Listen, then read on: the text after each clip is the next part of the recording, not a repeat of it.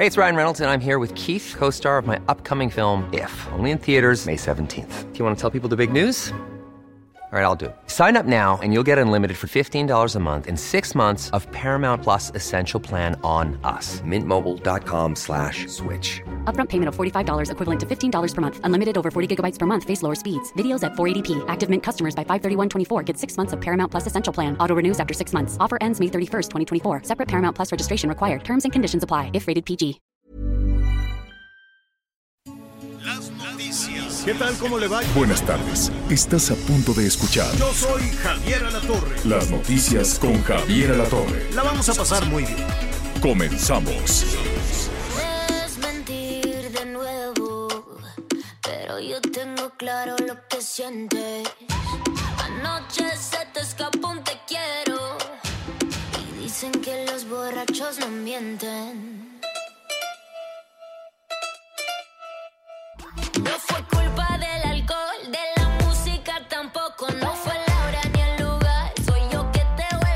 Qué gusto estar con usted este inicio de semana, un poquito más, un poquito más fresquecito en la Ciudad de México, que es muy escalosa. Es frágil, frágil, frágil lo que le sigue. Con una lluvia, sí, está bien, cayó granizo, granizó. Estamos apenas iniciando la temporada de lluvias y hubo una escandalera. Se cayó el súper, la gente gritaba, el fin del mundo, todo el mundo con sus celulares, llovió, qué bárbaro. Digo, qué bueno que llovió, porque pues ya estaba muy, muy seca la ciudad. Una, no resultó nadie lesionado en el súper, se cayó el techo, una señora nada más con un ataque de nervios enorme, pues imagínense que se le venga el techo. Oiga, bueno, pues estábamos escuchando a la Becky G, que es muy amiga de la, de la Anaí. Saludos a las dos. Entonces, este, se presentó aquí en la Ciudad de México, Bichota Tour, así se llama el, el tema. Vamos a tener mucho, este, muchos eh, asuntos que están en desarrollo, desde luego, para platicar con usted. Saludos a Sonora, vamos a estar allá. La sequía está, bueno, brutal, la mitad de los municipios de Sonora están con, sequía extrema, así es que vamos a tratar ahí el tema con nuestros amigos ganaderos. Vamos a estar en Nuevo León también, que cada vez se le pone la situación mucho más complicada al gobierno del estado con este asunto de la, de la sequía. Así es que por un lado llueve, con mucha intensidad. Saludos a Oaxaca, que pues no me gusta decir, se los dije, Anita y Miguel, pero se los dije, el tema tardará. El tema tardará desde luego para que el gobierno federal les quiera ayudar, ¿no? Qué bueno que ya estuvieron también por ahí. Saludos a Colima, se robaron unos contenedores con oro. Y entonces la Marina dice, no, pues no es culpa mía porque pues eh, eso sucedió adentro de una empresa privada y entonces, ¿qué están haciendo ahí? Ya ve que allá en Colima nomás no dan pie con bola, les mandaron de todo, pero pues no, no, no simple y sencillamente, pues no, no jala. Por cierto, al ratito les voy a presentar también unos, eh, ¿cómo se llama? Unos mensajes eh, que, que vía WhatsApp se mandaban de cómo apoyar a la gobernadora. En fin, muchísimos temas para platicar con ustedes. Esta tarde, Anita Lomelí, Miguel Aquino, ¿cómo están? Hola Javier, Miguelito, muy buen día, qué gusto saludarlos. Bueno, pues con mucha información, mucha información en desarrollo, con temas que hay que tratar importantes. Por supuesto, Oaxaca no se nos olvida, ¿no? Hay que estar pendientes, necesitan de todo, medicinas, toallas sanitarias, pañales, enlatados.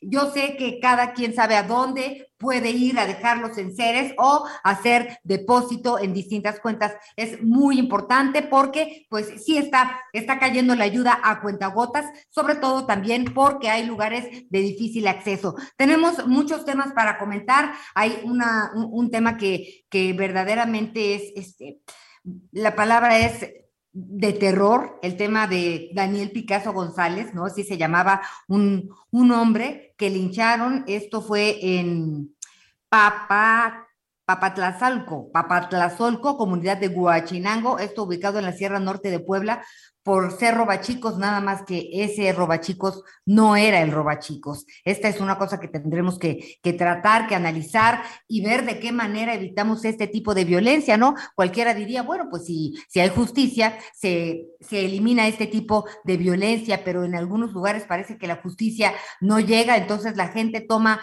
eh, lo que ellos creen la justicia por propia mano y llegan a pasar estas tragedias. Miguel Aquino, ¿cómo inicias la semana? Hola Anita, ¿cómo estás? Me da mucho gusto saludarte, saludar a todos nuestros amigos. Gracias, gracias por acompañarnos. Pues la verdad, eh, quisiéramos iniciar siempre, eh, no solo la semana, sino todos los días, con esas noticias positivas de un México, de un México que va avanzando, de un México en donde la seguridad está siendo ya garantía y constitucionalmente la gente la está recibiendo, pero bueno, lamentablemente no es así. Y no se trata de ser pesimista, lamentablemente es el México real, es el México en donde pues muchos están padeciendo esta situación. Sí, creo que la tragedia de, de este joven abogado, eh, integrante en su momento del Partido Acción Nacional, o mejor dicho, que trabajaba en la Cámara de Diputados para el Partido Acción Nacional, nos muestra un poquito cómo se encuentra deteriorada la sociedad en algunas zonas del país, pero sobre todo los sistemas de justicia, y yo sí quiero ser directo y abiertamente, la ineficacia de algunos cuerpos policíacos. No puede ser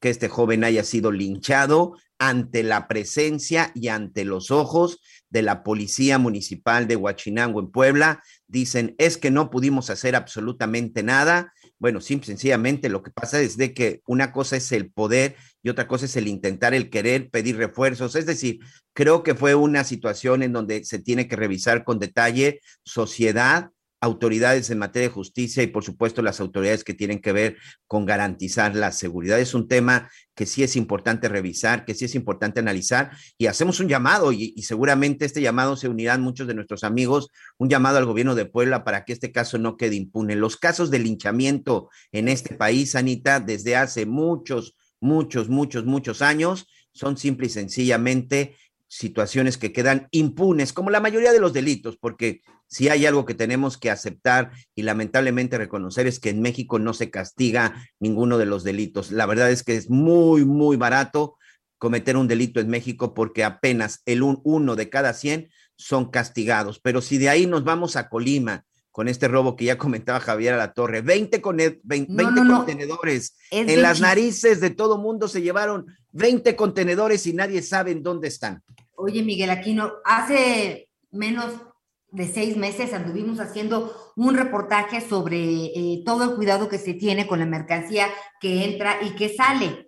Eh, y pues la verdad es que para poder entrar tuvimos que especificar tres micrófonos lavalier, cuatro bases de luz, o sea, cada cosa nos revisaron eh, de entrada, de salida. Entonces, para, para considerar nuestro tiempo de grabación, simplemente para tener acceso, nosotros consideramos una hora y media de revisión.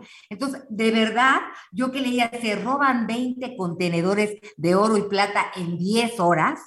Bueno, me apena muchísimo, pero el tema de la corrupción o sea, ahí sí tiene que ver con todos los niveles, Miguel Aquino. ¿Cómo se lo sacaron y nadie vio? O todos sabían que se los estaban robando. E, esta es la, la palabra que, que, no nos deja a los mexicanos, la impunidad. Hablamos, hablábamos del linchamiento, mira, este joven fue linchado injustamente, nadie puede linchar a nadie por ley, es un delito y los linchamientos aumentan porque no pasa nada. Eh, la justicia tendría que decidir y llevar el proceso de quién es culpable y quién no es el culpable. Ese es otro tema a discutir, pero nadie puede tomar la ley y la justicia por sus propias manos y que se salgan estos contenedores durante 10 horas. O sea, no hubo manera de que por WhatsApp, ¿no? El oficial velador le avisara al otro para que el comandante y luego el director, o sea, no hubo forma, Miguel Aquino. ¿Cómo es posible? Yo de veras leo y leo y le busco y no entiendo cómo salieron y nadie se dio cuenta. No, y además, al final, otra de las cosas que tenemos que, decir, también resaltar, es que pues no pasa absolutamente nada, no pasa absolutamente nada, esto no genera ninguna reacción, esto no genera ningún tipo de, alerta, no genera ningún tipo de alarma. Los políticos están en lo suyo, y si no, veamos lo que sucedió ayer en el Estado de México, Anita.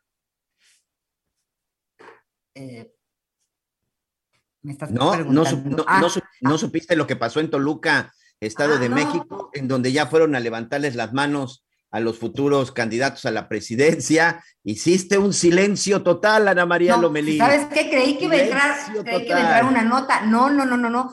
Fíjate que yo agarré mi cochecito y me quise dar una vuelta porque no entendía, este, real, er- era un llamado de unidad y movilización. Entonces me fui, en la carretera vi un espectacular que decía bienvenidos al Estado de México y estaba el señor Adán Augusto, el secretario de Gobernación. Ese fue el único que vi de ida. La verdad es que sí había un gentío, eh, un gentío, sí, muchos camiones y pues cada quien tenía sus pancartas, ¿no? Eh, algunos decían de Tabasco está presente con Adán Augusto, Adán Augusto presidente, igual Marcelo. ¿Pero de qué se trataba? Igual O sea, la ¿qué- jefa de gobierno, fíjate que se trató de, de un, lo que entiendo por lo que finalmente explicaba Mario Delgado, el, el presidente de, de Morena, del partido de Morena, es que después de las elecciones en donde Morena se llevó cuatro estados de seis, eh, llaman a la unidad. ¿No? Eh, ha tenido muchos problemas internos Morena, ¿no? Los hemos visto, ha habido rupturas de repente, ayer no estuvo Ricardo Monreal, sin lugar a duda, un, un- personaje muy importante para, para Morena. eh, No estuvo eh, porque no fue o porque no lo invitaron. Mira, eh, la convocatoria me parece que fue general. Yo creo que él decidió no ir. Eh, no lo tenemos, o sea, yo no le pregunté, lo invitaron o no, pero no estuvo y sí fue significativo. Estuvo, eh, pues, Mara Lezama, ¿no? La, la virtual ya gobernadora electa de Quintana Roo. Estuvieron varios, varias gobernadoras ya que ya tomaron posesión, los que van a tomar posesión también, Américo Villarreal de, de Tamaulipas, era un llamado a decir, oigan, ganamos y en general el mensaje era, pues porque todos sumamos, porque estamos unidos, eh, viene la buena, que es el Estado de México el año que entra, también Coahuila, y después ¿A finalmente... quién le pues, levantaron, a, a quién le levantaron la mano? 2024. ¿A quién le levantaron la mano para el Estado de México? Porque la verdad, si Pues hay alguien que, que se va a pelear por la candidatura, van a ser pues varios de los integrantes de Morena. Delfina Gómez, la exalcaldesa de Texcoco, ayer estaba ahí también. Pública, es una, ¿no? Sí, eh, fue la única que le, que le gritaron y que la victoriaron rumbo a, rumbo a estas elecciones. Ella sentí que guardó un perfil bajo, ¿no? Estaba en la segunda fila. Adelante estaban eh, pues la jefa de gobierno, Marcelo Ebrard, también el secretario de gobernación y las gobernadoras, el, Atrás estaba pues el vocero de la presidencia, también la secretaria de Educación Pública, estaba la secretaria de Seguridad eh, también y Protección Ciudadana. Vi a Horacio Duarte que quería yo preguntarle, oiga, hablando de aduanas, ¿qué onda con los contenedores? Pero la verdad es que sí, sí había una, las vallas era un, e- era muy complicado brincarlas. Estaba el papá de Checo Pérez, bien chistoso, ¿no? No sabes, lleva un equipo de video y, y tantito hay gente y, y lo graban. ¿No? Y entonces él alza las manos como si estuviera en el estadio Azteca, de cuenta. No, no, no, no, no, me, me di una divertida con, este, con esta situación. En fin, había de chile y de sal y de manteca legisladores, por supuesto, todos de Morena, y el llamado era a la unidad, a la reintegración del partido, a trabajar para adentro, y cada quien dio su mensaje, algunos dijeron, eh, ya vienen las elecciones, otros ni se metieron en el tema, ¿no? La jefa de gobierno, pues, eh, en su calidad de jefa de gobierno, pues no puede andar en eventos de campaña, ni tampoco pues Marcelo Ebrard, pero estaban ahí como parte de importante de Morena y sobre todo este llamado a la unidad, porque si te fijas, eh, uno de los graves problemas que enfrentan los partidos de oposición, pues es que están enfrentados entre ellos mismos, ya no, en, ya no PRI contra PAN, no, adentro de cada partido hay una ruptura y, esto hace que no avance en ningún sentido. Entonces, pues Mario Delgado en ese sentido está haciendo un, un, un llamado, ¿no? Abrió el evento Citlali, la secretaria de, de general del partido de Morena, cerró Mario Delgado, y bueno, hablaron, hablaron las tres corcholatas y los gobernadores eh, ganadores. Ya, ya, este, y, y pues sí, muchísima gente, Miguelito. No vi Pues que le levantaran la mano a nadie. Ok, ok. Ellos solitos las levantaron. Bueno, pues eso es en lo que están los políticos, amigos. Eso es el interés de algunos de los políticos en este momento. ¿Quién va a ser el próximo candidato? ¿Quién se va a quedar con la próxima gubernatura? Coahuila, y el Estado de México, dos entidades que la están pasando muy mal actualmente y que son gobernadas por el PRI, bueno, pues van a estar en disputa para el próximo, para el próximo año, en el 2023. Ese es el tema de hoy entre los políticos. ¿Quién asistió? ¿Quién no asistió? ¿A quién le levantaron la mano? ¿Quién es la colcholata? ¿Quién está dentro? ¿Quién está afuera? Ese es el interés que muestran los políticos. Hoy, por lo pronto, en el estado de Michoacán, hay bloqueos, hay quema de vehículos, hay, hay este, gente manifestándose, hay operativos, está lo de Manzanillo, está lo de Puebla. ¿Y qué la tal? granizada ayer de aquí. ayer con la granizada del Estado de México, en donde resultan afectadas pues varias personas en sus viviendas y en todo esto. Yo le quiero dar las gracias a Guillermo Martínez, nuestro compañero reportero del Heraldo Radio, precisamente para que nos cuente cuál es el saldo final de las afectaciones por la granizada que sorprendió ayer sin duda, y no a uno ni a dos, sorprendió a millones de personas que cohabitan en la zona del Valle de México. Guillermo, ¿cómo estás? Gusto saludarte. Excelente mañana, Ana María Lomelí, Miguel Aquino, los saludo con gusto. Bueno, pues eh, las fuertes lluvias y la granizada que se registraron en la Ciudad de México, en las demarcaciones como Álvaro Obregón, Benito Juárez, Coyoacán, Coajimalpa, allá también en Iztapalapa, Miguel Hidalgo, Milpalta, Tláhuac, Y Xochimilco. pues los usuarios de las redes sociales inmediatamente compartieron infinidad de imágenes en donde pudimos observar arterias principales como el anillo periférico, la avenida de los insurgentes, eh, pues en colones como la del Valle, eh, pues tapizadas con el granizo. El hielo hizo de las suyas y no solamente en las calles, sino también afectó, pues, eh, como decías, domicilios y también, pues, afectaron partes de comercios fue el caso del supermercado ubicado en la avenida Revolución, ahí en la zona de Miscuac, en donde afortunadamente no hubo personas lesionadas por la caída de este techo formado por plástico y estructuras metálicas. A este lugar tuvieron que llegar bomberos, elementos de protección civil, incluso, bueno, pues lo mencionaba la directora de la Secretaría de Gestión Integral de Riesgos y Protección Civil, Miriam Ursúa, que esta persona pues resultó lesionada, pero no por la caída de la estructura, sino al intentar salir precisamente de este establecimiento, pero esta persona pues sí tuvo que ser llevada a un hospital para su atención médica. También cayó una estructura metálica que estaba fuera de la estación del metro Miscuac. En este lugar tampoco se registraron personas lesionadas y bueno, pues un techo de lámina esto en la colonia Minas de Cristo, este techo formaba parte de un taller que mide aproximadamente dos mil metros cuadrados. Y bueno, pues también afectaciones en la colonia Alfonso XIII. De hecho, a esta hora de la tarde todavía se pueden observar eh, pues montañas, montañas de hielo que quedaron en las banquetas y muchas personas todavía están sacando agua y parte de este hielo que quedó en el patio y también al interior de sus domicilios. Recorrimos ya estas colonias. Bueno, pues estas personas también piden apoyo de las autoridades porque en muchos de estos casos todavía pues no les llega el apoyo y ellos mismos tienen que estar sacando el hielo. Y bueno, pues también hablando de la colonia Extremadura Insurgentes, precisamente del parque hundido, en donde también se pues pudimos ver imágenes que este parque estaba totalmente repleto eh, de granizo, se veía en color blanco, pues bueno, todavía eh, están los trabajadores de la alcaldía Benito Juárez retirando parte de este hielo porque, bueno, pues llamó la atención que los corredores, la gente que va a caminar eh, como habitualmente lo hace, pues no dejó de hacerlo y era muy peligroso que estuvieran corriendo en esta parte del Parque Unido porque, bueno, pues sí se podían haber resbalado con este hielo que todavía estaba en esta parte del Parque Hundido. Y precisamente a un costado del Parque Hundido, a través de la Avenida de los Insurgentes, todavía a esta hora de la tarde tenemos un severo encharcamiento exactamente frente a la estación del Metrobús Parque Hundido y esto se forma eh, pues algo peligroso para los ciclistas ya que este encharcamiento pues está tapando la ciclovía los ciclistas tienen que ingresar hacia los carriles eh, pues destinados para los vehículos y bueno pues esto podría provocar algún accidente. De hecho en el momento en el que estuvimos ahí en la avenida de los insurgentes pudimos ver también que un motociclista derrapó debido a las hojas que están todavía sobre la avenida de los insurgentes. Así que pues hay que tomarlo en cuenta porque todavía falta mucho tiempo para que pueda volver toda la normalidad, sobre todo en la colonia Alfonso XIII, para que todavía se, se derrita todo este hielo y también se pueden reabrir esas calles. Y hablando de la Avenida de los Insurgentes, pues bueno, que se vaya el agua hacia las coladeras. Por lo pronto, Ana María, Miguel, es el reporte que les tengo. Muchas gracias, Guillermo. Sí, fíjate que viene lo más complicado, ¿no? Cuando viene esta parte del deshielo, viene más complicado. Es extraño porque después de tantas horas. La temperatura en este momento en la Ciudad de México, ¿qué está? Eh, ¿en, cuántos, ¿En cuántos grados está? ¿Tienes el dato? La temperatura en estos momentos en la Ciudad de México, por lo menos aquí en la alcaldía Benito Juárez, oscila entre los 14 y 15 grados.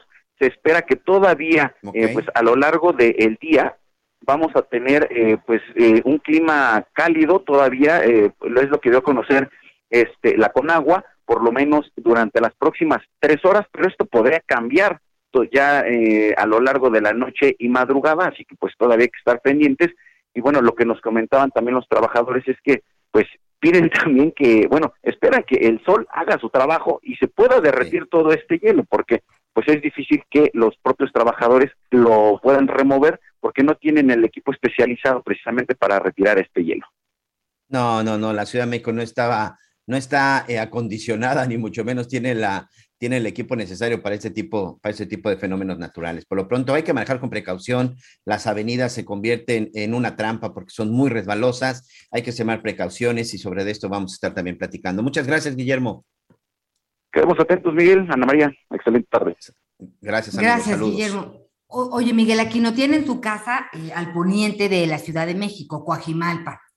Y entonces, un calorón y luego tantito que me metí a la cocina, lo que quieras y mántete en la tarde, y luego veo lo que pasó en Álvaro Obregón y las granizadas y el aguacero, y yo decía, bueno, de veras, o sea, me asomé por la ventana porque yo dije, a lo mejor yo ya no, ya no, ya no, ya, ya, ya no estoy viendo lo que está pasando en la realidad. Claro. Increíble el contraste de climas eh, a la misma hora en la Ciudad de México y las afectaciones estas, ya que nos platicaba nuestro compañero, qué bien que, que se atiendan en tiempo y forma y que pues dentro de todo lo aparatoso que se llegó a ver, este, pues hubo pues solamente esta, esta persona lesionada y estos negocios, pero increíble el contraste, Miguel Aquino. Tú allá en Quintana Roo, ¿cómo andas? No, acá está haciendo bastante calorcito. Ahorita estamos aquí a 29, entre 29 y 30 grados centígrados. Se prevé que llueva, pero bueno, vamos a estar platicando de esto. Anita, ya está con nosotros Claudia Espinosa, nuestra compañera corresponsal de Heraldo Radio en Puebla.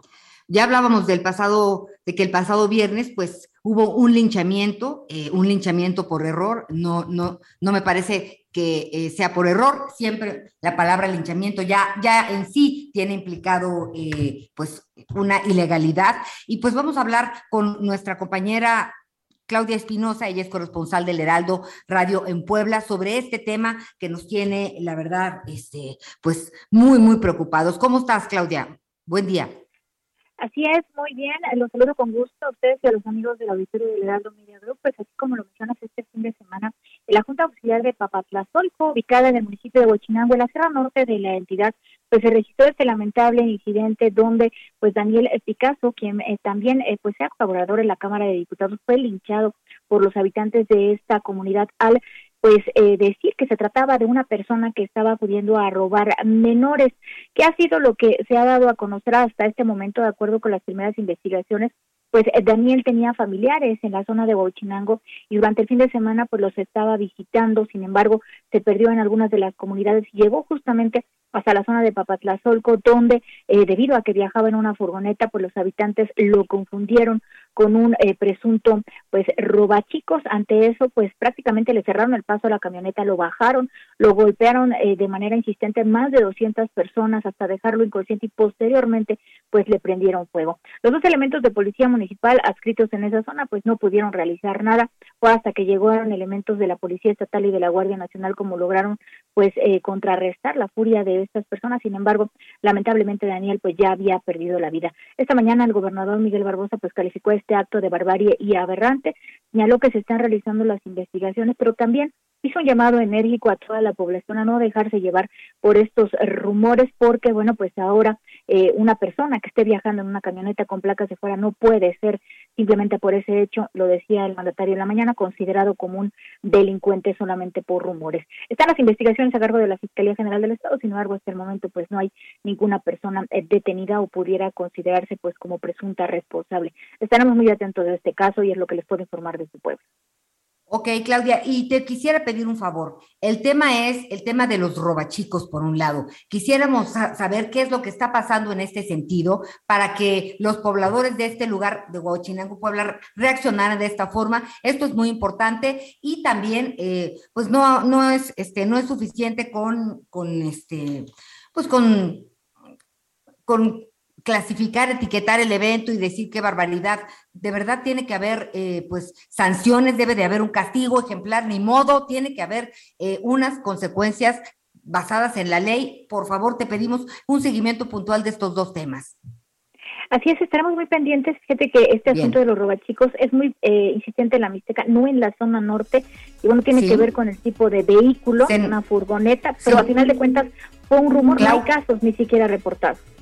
Ya oíste ahí esas guitarritas que nos asfixian, pero te dejo de tarea, por favor, esos temas para poder darle seguimiento. Nos vemos mañana. Hacemos una pausa y regresamos al Heraldo Radio en las noticias con Javier Alatorre. No fue culpa del alcohol, de la música tampoco, no fue la hora ni el lugar, soy yo que te vuelvo loco. Conéctate con Javier a través de Twitter, arroba javier-alatorre. Sigue con nosotros. Volvemos con más noticias. Antes que los demás. Heraldo Radio 98.5 FM, una estación de Heraldo Media Group. Transmitiendo desde Avenida Insurgente Sur 1271, Torre Carrachi, con 100.000 watts de potencia radiada. Heraldo Radio, la H que sí suena y ahora también se escucha. Todavía hay más información. Continuamos. Llega a la moda. Aprovecha el 2x1 en todas las playeras y camisas de manga corta, shorts y bermudas para caballero. Sí, 2x1 en playeras, camisas, shorts y bermudas para caballero. Con Julio lo regalado te llega. Solo en Soriana. A junio 13. Aplican restricciones. Válido en Hiper y Super. Las noticias en resumen. Este lunes, autoridades federales y locales desplegaron un fuerte operativo en el municipio de Nuevo Parangaricutiro, en Michoacán, tras el reporte de bloqueos carreteros por parte de grupos delictivos. Por el momento, las entradas y salidas al poblado de dicho lugar permanecen bloqueadas. Tras detectar extracción ilegal de agua de la presa El Cuchillo, el gobernador de Nuevo León, Samuel García, encabezó el operativo de Fuerza Civil en seis ranchos en los que se extraía agua de un ducto que conectaba la presa, por supuesto, todo de manera ilegal. Luego de una semana de clases a distancia por la amenaza de un alumno de atacar a la comunidad escolar con una pistola, este lunes se reanudaron las clases presenciales en la telesecundaria Damián Carmona, al norte de la capital de San Luis Potosí. Se implementó la revisión de mochilas antes de ingresar al recinto. Y hoy el dólar se compra en 19 pesos con 92 centavos y se vende en 20 pesos con 39 centavos. ¿Qué harías si te dijera que puedes comprar el regalo para papá en quincenas sin intereses, sin tarjeta y sin pago inicial? Lo primero que yo haría es correr a cueskipay.com para conocer los miles de comercios donde puedo comprar perfumes, accesorios, videojuegos y más. Es súper fácil. Visita tu tienda afiliada favorita, elige tus productos y Cueskipay como método de pago. Haz tu solicitud y si tienes algún cupón, agrégalo. Espera aprobación y listo.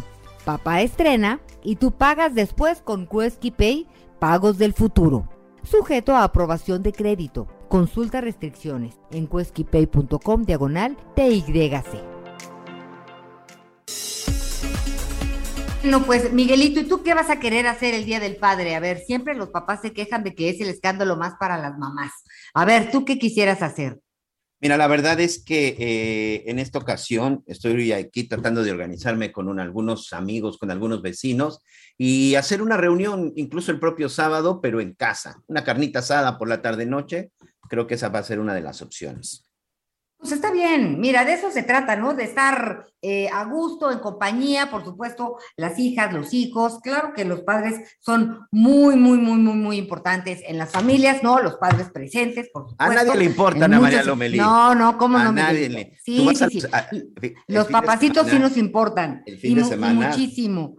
Eh, Pues No, sí, le tenemos mira. ahí una sorpresita ahí al arquitecto. Sabes que ahorita con la nieta está chiflado, entonces, pues bueno, estaremos también en casa una, una comidita, ¿no? Los asados, eh, sin contaminar, por supuesto, vamos a ser muy precavidos, le, le gustan. Y a mí me encanta porque son muy simples. Así que eso estaremos haciendo en casa juntos y pues bueno, siempre es una bendición esta posibilidad, así que agradecer eh, el asunto. Ya oías que hay muchas, muchas maneras de, de poder regalarle algún detalle a los papás, a los papacitos. Y tenemos eh, también, estaba yo leyendo esto que me compartiste, Miguel Aquino, que Justin Trudeau ya se volvió a enfermar. Es la segunda vez, si no me equivoco, que tiene COVID-19. Así es, así es. El, eh, el primer ministro de Canadá, Justin Trudeau, acaba de anunciar en sus redes sociales. Recordemos que allá ya se aplicaron la cuarta, la cuarta vacuna, llevan allá por lo menos cuatro vacunas, llevan este, tres de refuerzo y a pesar de esto, bueno, pues él sigue, eh, dio positivo. Y, y, y es importante comentarlo, Anita, sobre todo para nuestros amigos. Mira, te platico, acá en la zona de Quintana Roo, el jueves pasado, el todavía gobernador Carlos Joaquín en su programa de los jueves, un, tiene un programa de, radio y televisión, en donde él pues da a conocer algunos detalles. Y él decía, hay que tener mucho cuidado porque, uno, se están incrementando de manera importante los casos de contagios en el estado de Quintana Roo. Y esto tiene que ver ahorita, sinceramente, por el tema de las vacaciones, ¿no? Por el tema también de que pues esta es una zona turística y en donde llegan muchos turistas. ¿Cuál es el hecho? Que tú ya de repente sales a la calle, a la gente ya le vale, a la gente ya, perdón por la expresión, pero le vale un cacahuate y ya se quitaron el cubrebocas. Vas a los centros comerciales y ya la gente no trae cubrebocas. En los restaurantes ya nadie usa el cubrebocas. Es decir, ya mucha gente ha empezado a relajarse. Aquí el cubrebocas ya no es obligatorio, pero mucha gente, bueno, sigue con esa, con esa actitud. La enfermedad llegó para quedarse. Hay que extremar precauciones y sobre todo hay que seguirnos cuidando. Y mucha atención, una, dos, tres o cuatro vacunas no nos hace inmunes. No, Eso no, no, es algo que tenemos que entender. Justin Trudeau tiene cuatro vacunas, sigue dando positivo, pero simple, sencillamente va a ser como una gripe, ni siquiera ya una fuerte gripe, no, va a ser una, como una especie de gripe, estará en su casa aislado, pero sobre todo se tiene que aislar para no contagiar a nadie más. Ya la verdad es que esos son los síntomas, sobre todo la gente que está tomando las previsiones, pero amigos, amigas, entiéndanlo, la vacuna no nos hace inmunes. La Te vacuna decir- nos ayuda a enfrentar la enfermedad para que no sea tan fuerte, pero no nos da inmunidad. Y te voy a decir algo, Miguel Aquino, por ejemplo, ayer que estaba en esta, este, en este meeting de Morena, ¿no? Yo veía a los compañeros camarógrafos, mira, sombrero, gorra, algunos tenían hasta una protección que usan en las mangas para, para el sol, por supuesto, y cubrebocas. Yo te quiero decir, yo me tuve que quitar el cubrebocas porque sentí que me iba a desmayar con el sol, este, y pues estas cosas, entre que llegas, entre que te ubicas en un lugar y entre que empieza el numerito, es tres horas, tres horas y media mínimo al rayo del sol. Qué terrible, de verdad, yo dije, o sea, y hoy, por supuesto, ayer no vi a mi nieta, hoy no voy a ver a mi nieta, me voy- ya me hice la prueba rápida, salió negativa, pero me siento inquieta porque no puedo estar jugando con eso. Y eso nos pasa a todos y, y de verdad sí es complicado. Así que tenga su gel y sí tome sus previsiones y la vacuna no está, no está de más. Por cierto que estaba yo leyendo algo del doctor eh, Francisco Moreno, que próximamente se, se, se, se autorizará la vacuna para niños menores de seis meses. Pero de todas estas cuestiones de salud estaremos platicando también y por lo pronto, pues ya tenemos a nuestro siguiente entrevistado, Miguel Aquino. Eh, adelante, por favor, contigo. Juan Martínez es fundador y miembro del grupo de coordinación de la red Prociencia MX. Gracias por estar con nosotros. Hola, ¿qué tal? Muy buenos días. Bueno, y en los últimos meses hemos estado platicando mucho sobre la manifestación de impacto ambiental, un requisito necesario para la construcción de todas las obras en el país. ¿no? En este momento vamos a referirnos al tren Maya. Queremos conocer qué es una manifestación de impacto ambiental. La genera Semarnat. ¿Quién es responsable de dar el sí en este sentido a obras como el tren Maya?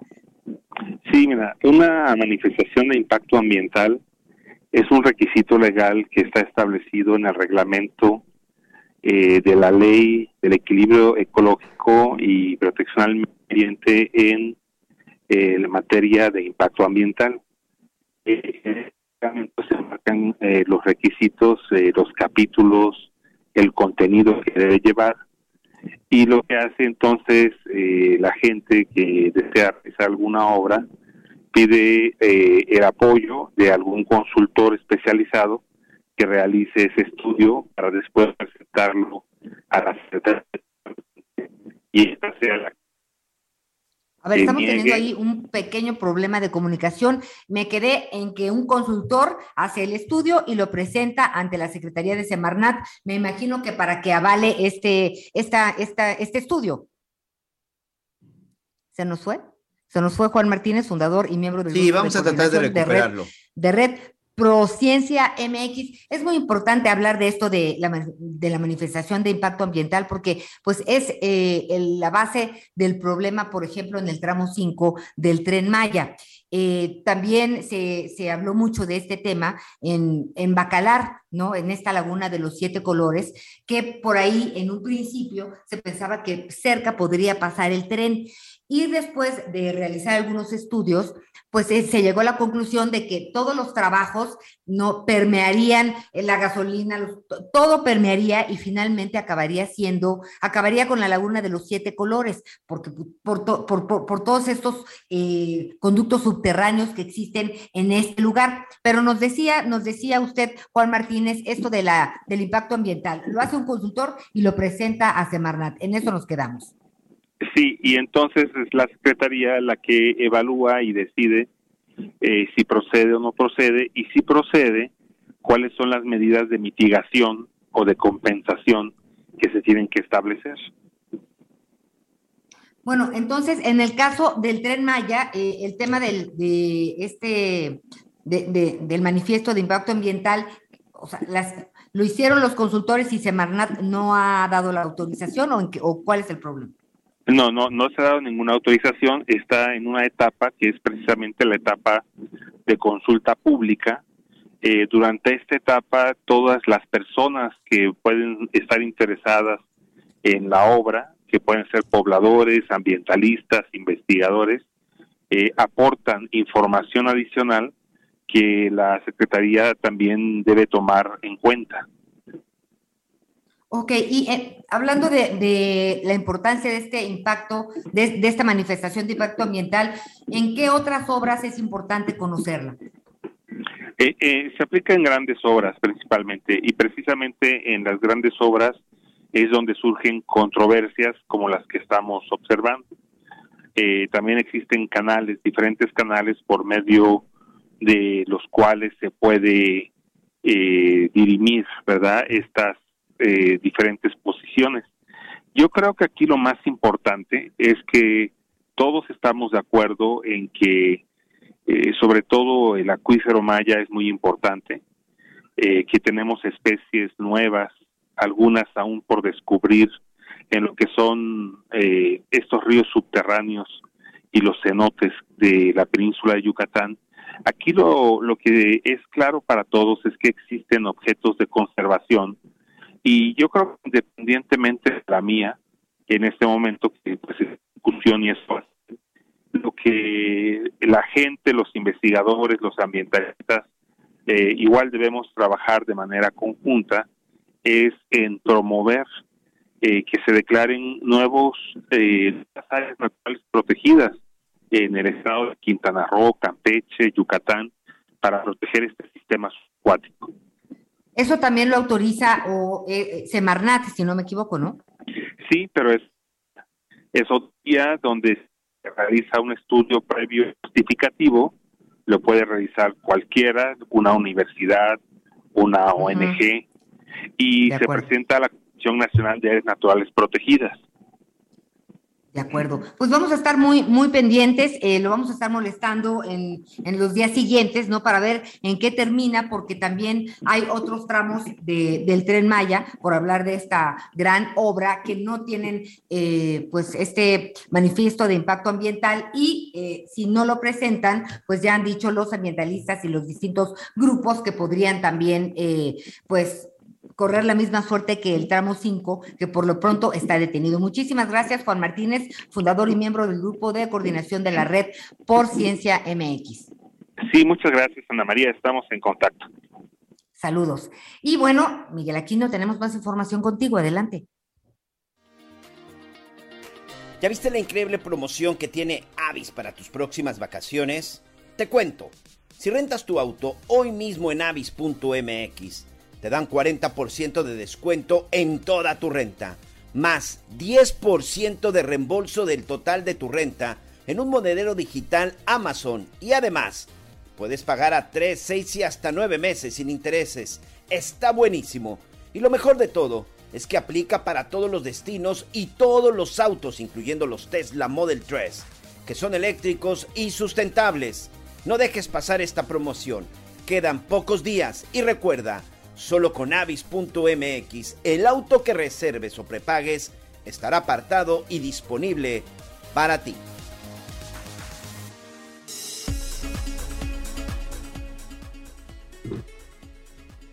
Miguelito. Parte, parte de la información. Estamos tratando de enlazarnos con el representante del sector ganadero en el estado de Sonora, Anita Amigos. Un abrazo y un saludo para todos nuestros amigos hasta el estado de Sonora. Iniciamos el noticiero comentando estos problemas. Esta, vaya, esta diversidad y sobre todo el cara a cara y, los, y las cuestiones opuestas, Anita Amigos, que tiene que ver con las cuestiones del clima. Ya abordábamos el tema acerca de la granizada, las fuertes lluvias que se han registrado en Oaxaca, en la zona de Chiapas, que han provocado lamentablemente por ahí algunos daños. Y por otro lado, si nos vamos hasta el norte del país, bueno, pues este tema de la sequía, la verdad que es un tema también que ha estado provocando grandes, grandes daños. Desde el año pasado en Sonora, que esta es la parte que yo no entiendo, Anita, a ver si tú me puedes ayudar a entenderla. Tiene años que están sufriendo con la sequía, años que los ganaderos están sufriendo precisamente pues para mantener su negocio debido a la sequía. Hace exactamente un año hacíamos prácticamente la misma entrevista con uno de los este, responsables y nos hablaba que para ese entonces, para el 2021, ya llevaban más de 30 mil cabezas de ganado que habían muerto precisamente por falta de agua, porque no solamente es la cuestión del agua, sino que ante la falta de agua, pues no se puede tener los alimentos, no se pueden sembrar los alimentos y por supuesto que eso es un gran problema. ¿Y por qué hago este eh, recuento y análisis desde el año pasado? O sea, si todo esto lo han estado padeciendo, no ha habido autoridad, recordemos que el estado de Sonora pues tiene nuevo gobernador, ¿no? Alfonso Durazo, finalmente este nuevo gobernador, y que uno de los temas de campaña precisamente era enfrentar la sequía. Es como lo que estamos viendo en Nuevo León. Nuevo León desde hace varios años ya se veía que iban a tener un problema con falta de agua y sobre todo en las, en las, en las zonas urbanas y hoy, bueno, pues lo están padeciendo. ¿Por qué no se hace nada al respecto con anticipación? ¿Por qué no se hace nada absolutamente para tratar de evitarlo? Y sobre todo, ¿por qué nadie le entra de veras a este tema y se llevan a cabo los rescates? ¿Qué es lo que pues hace falta? Sabes que me acuerdo cuando decía eh, en campaña Alfonso Durazo que la crisis del agua se debía a grupos que de poder que secuestraron el gobierno y propiciaron la, la corrupción y que también secuestraron, por supuesto, el agua. ¿Qué ha pasado en este sentido? Porque, pues por lo menos, Miguelito, ahorita estaremos hablando de cuántas, 13 mil eh, cabezas de ganado en todo el territorio. Esto, eh, un poquito más, más adelante veremos cuántas cabezas de ganado llevamos. ¿Más? Sí, yo creo que más. Mira, ya está finalmente eh, con nosotros Juan Carlos Ochoa Valenzuela. Él es el presidente de la Unión Ganadera Regional en Sonora. Y bueno, precisamente, Juan Carlos, muchas gracias. Sabemos que hay medio complicada la comunicación, pero gracias por tomarnos la llamada. Pero pues parece que año tras año, o mejor dicho, siguen avanzando los años y ustedes siguen enfrentando la misma situación y una situación que parece que cada vez es más severa y cada vez pues es más alarmante el tema de la sequía y sobre todo pues cómo mantener las cabezas de ganado listas en determinado momento para la venta. Muchas gracias, Juan Carlos, bienvenido. Así es, muchas gracias a ustedes por ya, por, por el interés. Estamos, sí, pues estamos ya, ya como yo lo digo mucho, para nosotros se ha convertido en un, en un fenómeno recurrente, ¿no? El cambio climático, pues parece que ahora sí llegó para quedarse y esto nos ha, nos ha complicado, ¿no? Es el, es el segundo año de, sequía muy severa en donde, en donde hemos tenido que tomar acciones ya eh, muy, pues muy fuertes para contrarrestar esto. No estamos ahorita trabajando en un programa eh, donde estamos apoyando a todo aquel pequeño ganadero que tiene hasta 35 vacas con alimento prácticamente regalado, hasta un 85% lo está apoyando el gobierno del estado, este y, el programa de inducción de lluvias, que no sé si lo han escuchado también, este que ya comenzamos, eh, está también, pues se ven buenos pronósticos, gracias a Dios, cuando menos hay una esperanza por ese lado, empezaron las primeras lluvias en ciertas partes de la sierra, donde creemos que pues si, si Dios nos ve con buenos ojos, eh, tendremos unas aguas mejores, pero la sequía sí, la verdad, ha sido seria, ¿no? Aquí, aquí comentábamos de que eh, prácticamente el año pasado hacíamos la misma entrevista. El año pasado, pues hablaban de más de 30 mil cabezas de ganado que debido a excursiones de la sequía, pues se habían perdido. Hoy, ¿cuáles son las cifras, Juan Carlos? Sí, mira, las cifras las hemos estado manejando porque el, el último censo que teníamos aquí hablábamos de un millón doscientas mil vientres en el estado, este, que eso fue como del 2014, 15 por allí. Eh, hoy por hoy estamos viendo eh, con, los números que tenemos, mm, que, anda, que andamos yo creo de entre un 40% eh, bajo ese número, no yo creo que andamos ahorita nosotros en, en 6, 700 mil vientres, que pues es, es grave la situación y sigue este, la sequía y la despoblación y el desánimo mucho también que para eso Unión Ganadera tiene que tiene que trabajar mucho pues para para que, para que esto se revierta y, tiene que ser de la mano de autoridades federales, estatales y obviamente el gobernador que nos eh, que está muy consciente y está de parte de nosotros apoyando en todo lo que hemos solicitado. Esta es una parte que evidentemente no se puede saber o determinar qué va a pasar con la naturaleza, ¿no? Si un día va a llover, si cinco dejará de llover. Es decir, no pueden estar ustedes finalmente dependiendo su negocio por la cuestión de la naturaleza. ¿Qué se podría hacer ante esta falta de lluvia? ¿O qué se está haciendo? ¿O ustedes qué esperan que suceda en los próximos días? Sí, nosotros estamos hablando de, precisamente eh, revertir esto. ¿Cómo, ¿Cómo lo pensamos? No, bueno, este, tiene que haber un, un, un programa dirigido a terminar con el problema, cuando menos a, largo plazo, que, que sería pozos en vez de represos. Los pozos son un son, son un, una herramienta que cubre mucho terreno y segura, ¿no? Por otro lado, este, la regeneración de los suelos, que también es muy, muy importante, porque pues como yo les digo aquí, podemos pensar en, en, en repoblar los atos, pero no podemos pensar en ello hasta que tengamos resuelto el problema del alimento. Entonces, ya hay ranchos en donde, donde se está haciendo exitosamente un pastoreo regenerativo que le llaman ellos, en donde el mismo ganado es la herramienta, curiosamente, ¿no?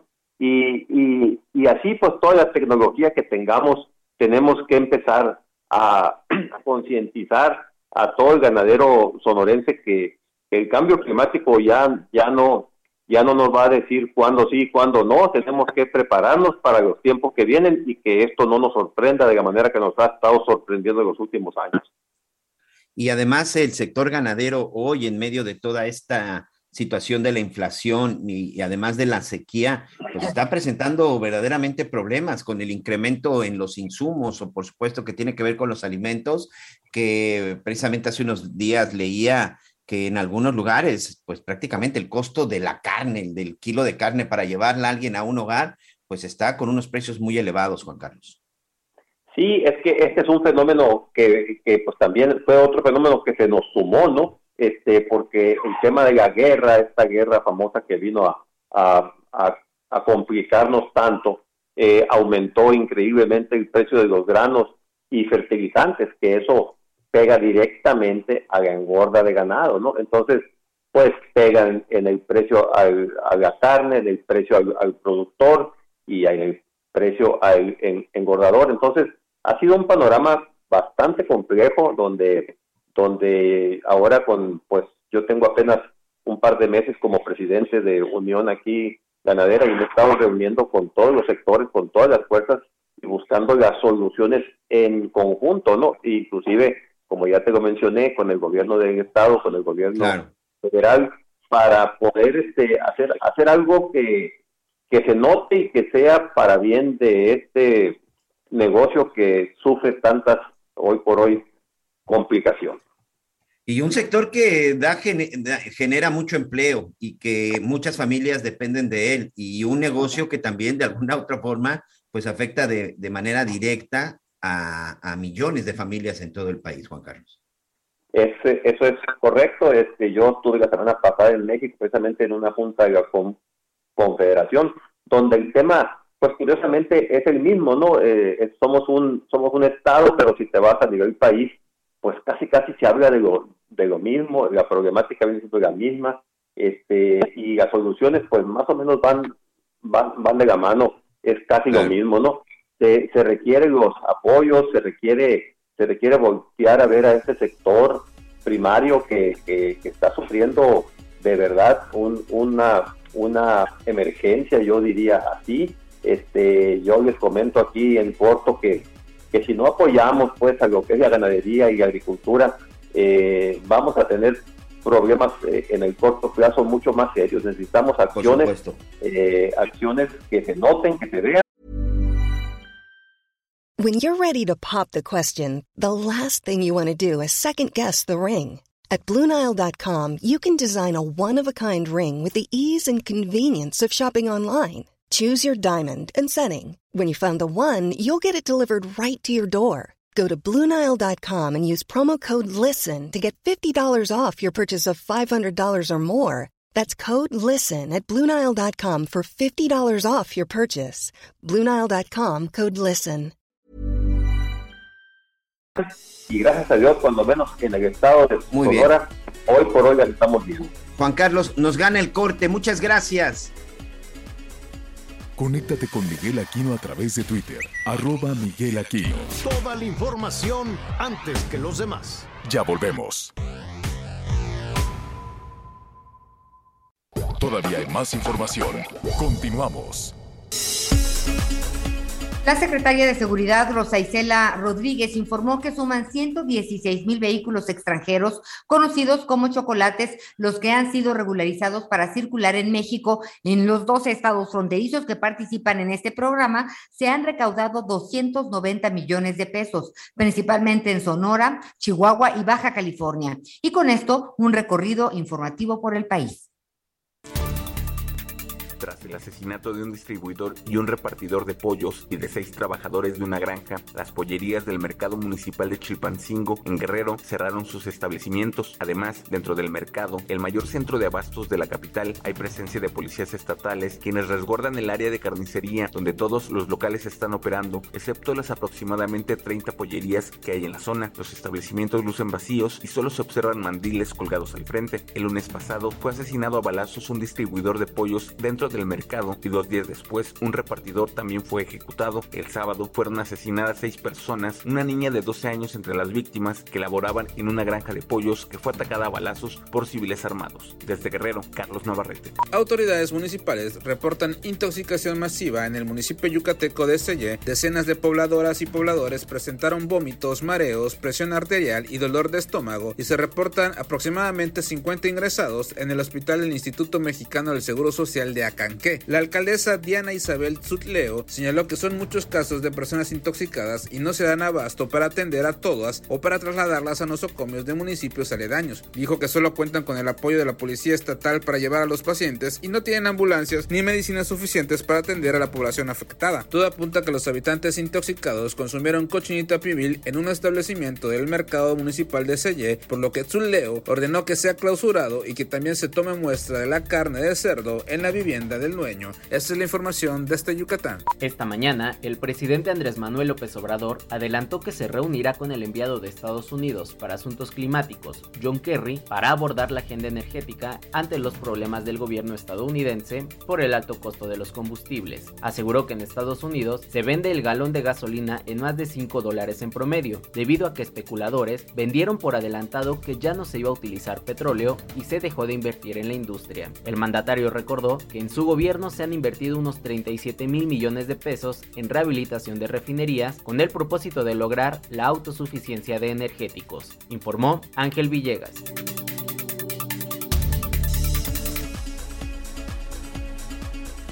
Muchas gracias. Continuamos, continuamos con más información. Gracias por sus comentarios. Gracias a nuestros amigos en esta segunda, en esta segunda hora de noticias. Un saludo para todos nuestros amigos en el estado de Oaxaca. Vaya que la han estado pasando muy mal ya desde hace dos semanas con este asunto del paso de, de. Ya lo decía Javier La Torre al principio del noticiero, en donde pues parece que va a tardar mucho más en llegar la ayuda. Hoy todavía hay comunidades que siguen incomunicadas, hay comunidades que se encuentran en la zona principalmente de la, de la Sierra Oaxaqueña, que debido a la fuerte cantidad de agua se presentaron algunos deslaves, muchos puentes se vinieron abajo y hoy hay muchos pueblos que se encuentran incluso con, esta, eh, con este problema de no estar comunicados. El fin de semana, por ejemplo, Anita, amigos, un helicóptero de la Marina que iba hacia la zona en donde están precisamente estos pueblos incomunicados, bueno, pues se desplomó debido a la carga que llevaba, llevaban víveres, llevaban mucha despensa, llevaban ayuda para todos estos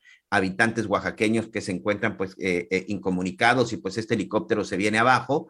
Eh, por fortuna nada de gravedad respecto a la situación de los tripulantes, pero nos habla precisamente de cómo la están pasando. Y si a eso, bueno, todavía le sumamos que hace unos minutos, exactamente a las 11 de la mañana con 56 minutos, pues se registró un sismo, un sismo muy cercano en Puerto Escondido, Oaxaca, a 90 kilómetros al este de Pinotepan Nacional. Parece que solamente fue un movimiento, pero nada, nada de qué preocuparnos, Anita. No hay reporte, exacto, es lo que estaba viendo, no hay reporte de, de, por lo pronto, ningún daño. Oye, y lo que sí es que se supone que ayer terminó el censo eh, para ver pues cómo se va a atender a estos más de 100 mil damnificados en bueno, esa fue la fecha, esa fue la fecha que dio.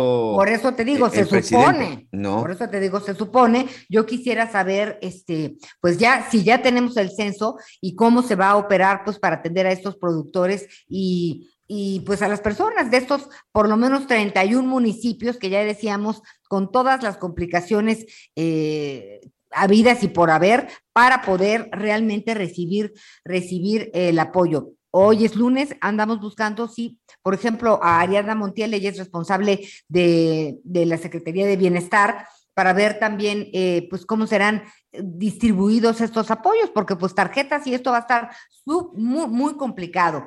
En fin, va a regresar el presidente, también dijo el fin de semana a Oaxaca para ver eh, cómo van los trabajos. Esto me parece que sí hay que, que, debe de tener seguimiento. Y lo que también está preocupante es lo que pasa en Michoacán en relación a los bloqueos, Miguel Aquino. La verdad es que este despliegue operativo tras presuntos bloqueos en Michoacán por tierra y por aire, eh, pues sí causaron, la verdad, eh, pues un revuelo allá en Michoacán.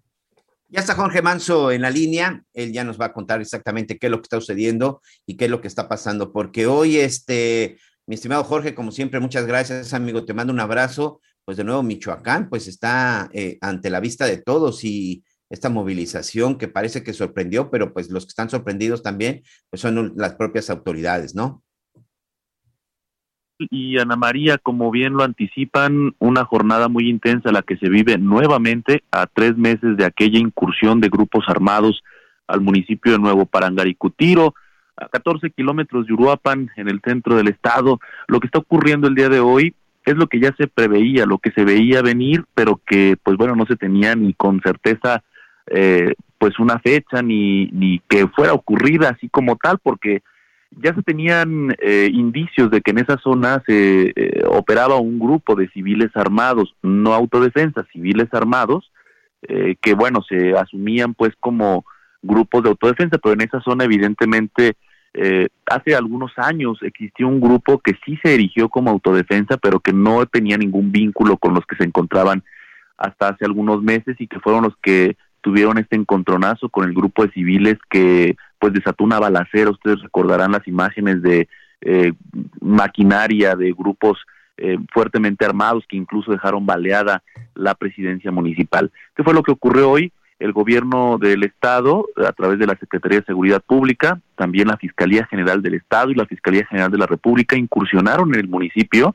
y eh, intentaron desarmar a estos grupos armados, quienes eh, incluso tienen el control de los accesos y las salidas a este municipio, que además es productor de aguacate, tiene una cantidad importantísima de este eh, fruto que es de exportación y eh, pues intentaron desarmarlos. Hasta este momento no tengo un reporte de cuál fue el resultado de esta incursión, pero eh, las secuelas sí las sabemos. Por lo menos 10 vehículos incendiados, no solo en San Juan Nuevo, sino también en zonas cercanas al municipio de Uruapan, que prácticamente los dividen algunos kilómetros de carretera.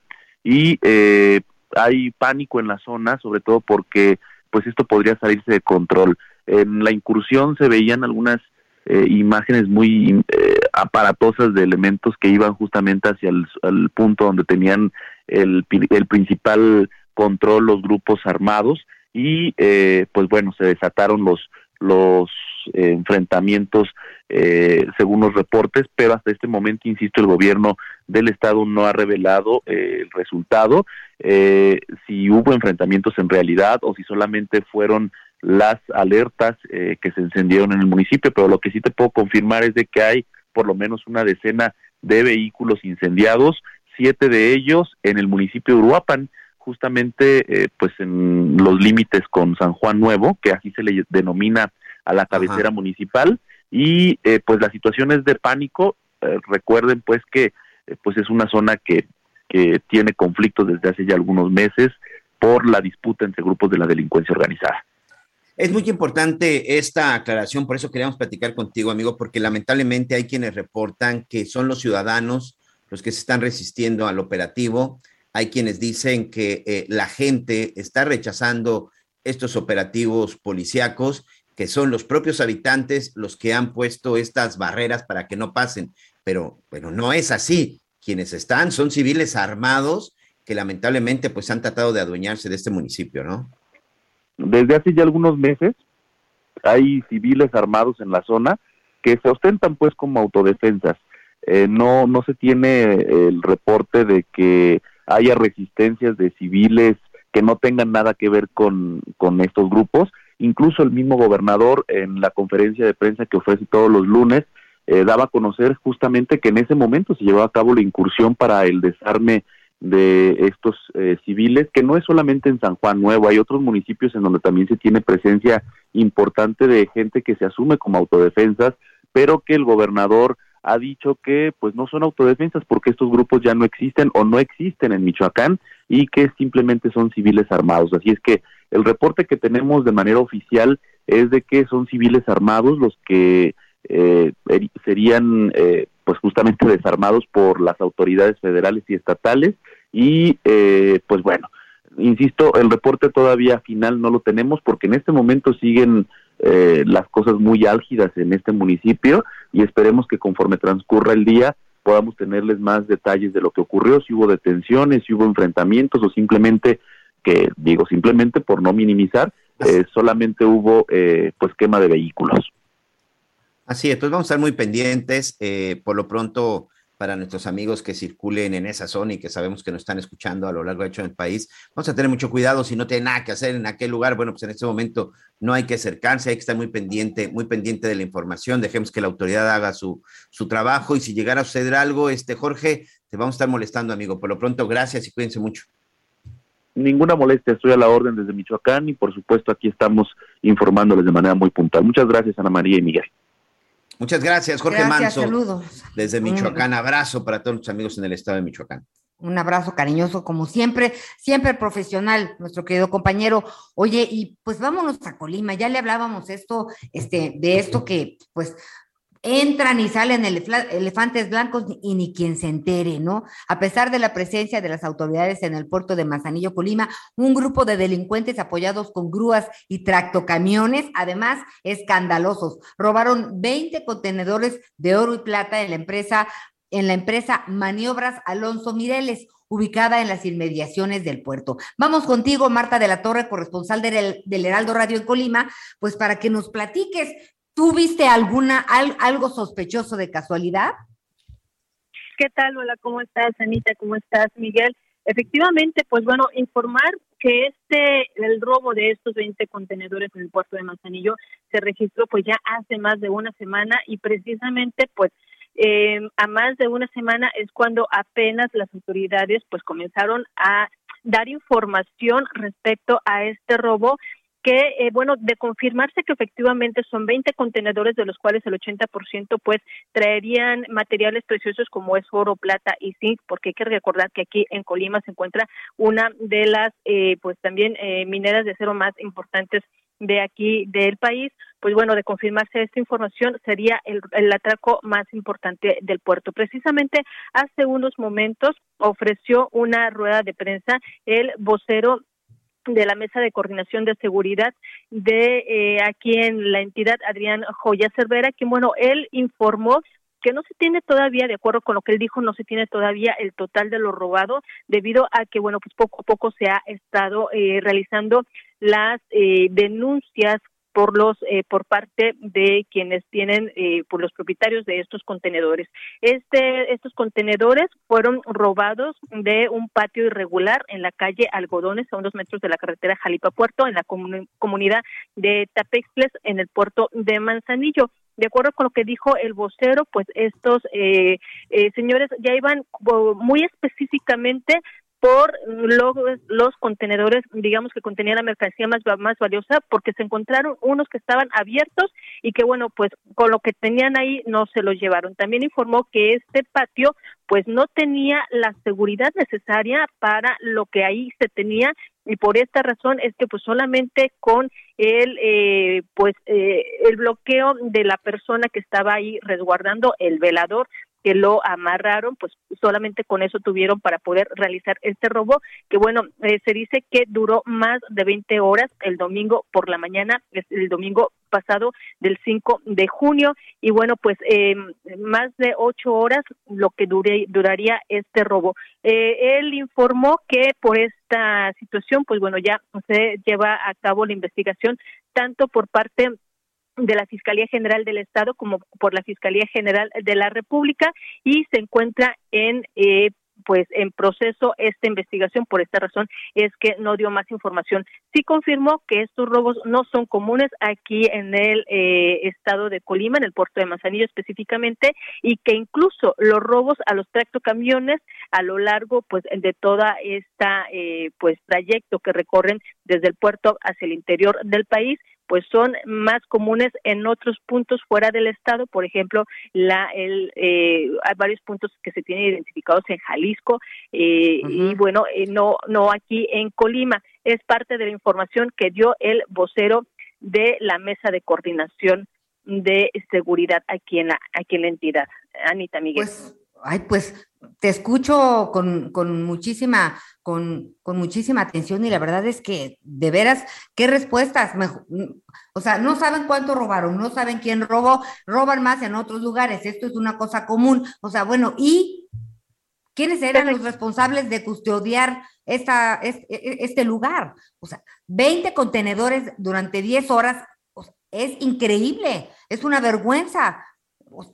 ¿Y qué le preguntaban a este señor? ¿Algo, algo que te dé certidumbre o una pista de que están así, de que pues tendrán idea de qué pasó? Efectivamente, como bien lo mencionas, pues bueno, la información que proporcionó apenas hasta el día de hoy, pues generó más dudas que certidumbre y lo único que mencionaba es que el lugar donde estaban, pues no, no tenía ni siquiera las condiciones de seguridad para la mercancía que tenían estos contenedores. Eso fue lo único que confirmó y que bueno que la investigación está corriendo a cargo tanto de autoridades estatales como federales. Sin embargo, pues no no se proporcionó mayores detalles, como mencionas, pues nos generaron más dudas que eh, pues con esta información que se dio hace apenas unos momentos en rueda de prensa. Bueno, pues muchísimas gracias por tu información, Marta de la Torre. Saludos a nuestras amigas y a nuestros amigos que nos escuchan en Colima a través del Heraldo Radio 104.5 de FM y en Manzanillo a través de Calor 92.1 Calor FM. Un abrazo y pues estamos pendientes. A ver, cualquier, cualquier novedad, pues regresas con nosotros, Marta. Gracias. Claro que sí, estamos pendientes. Buenas tardes. ¿Y ahora qué pasa en Michoacán, Miguel?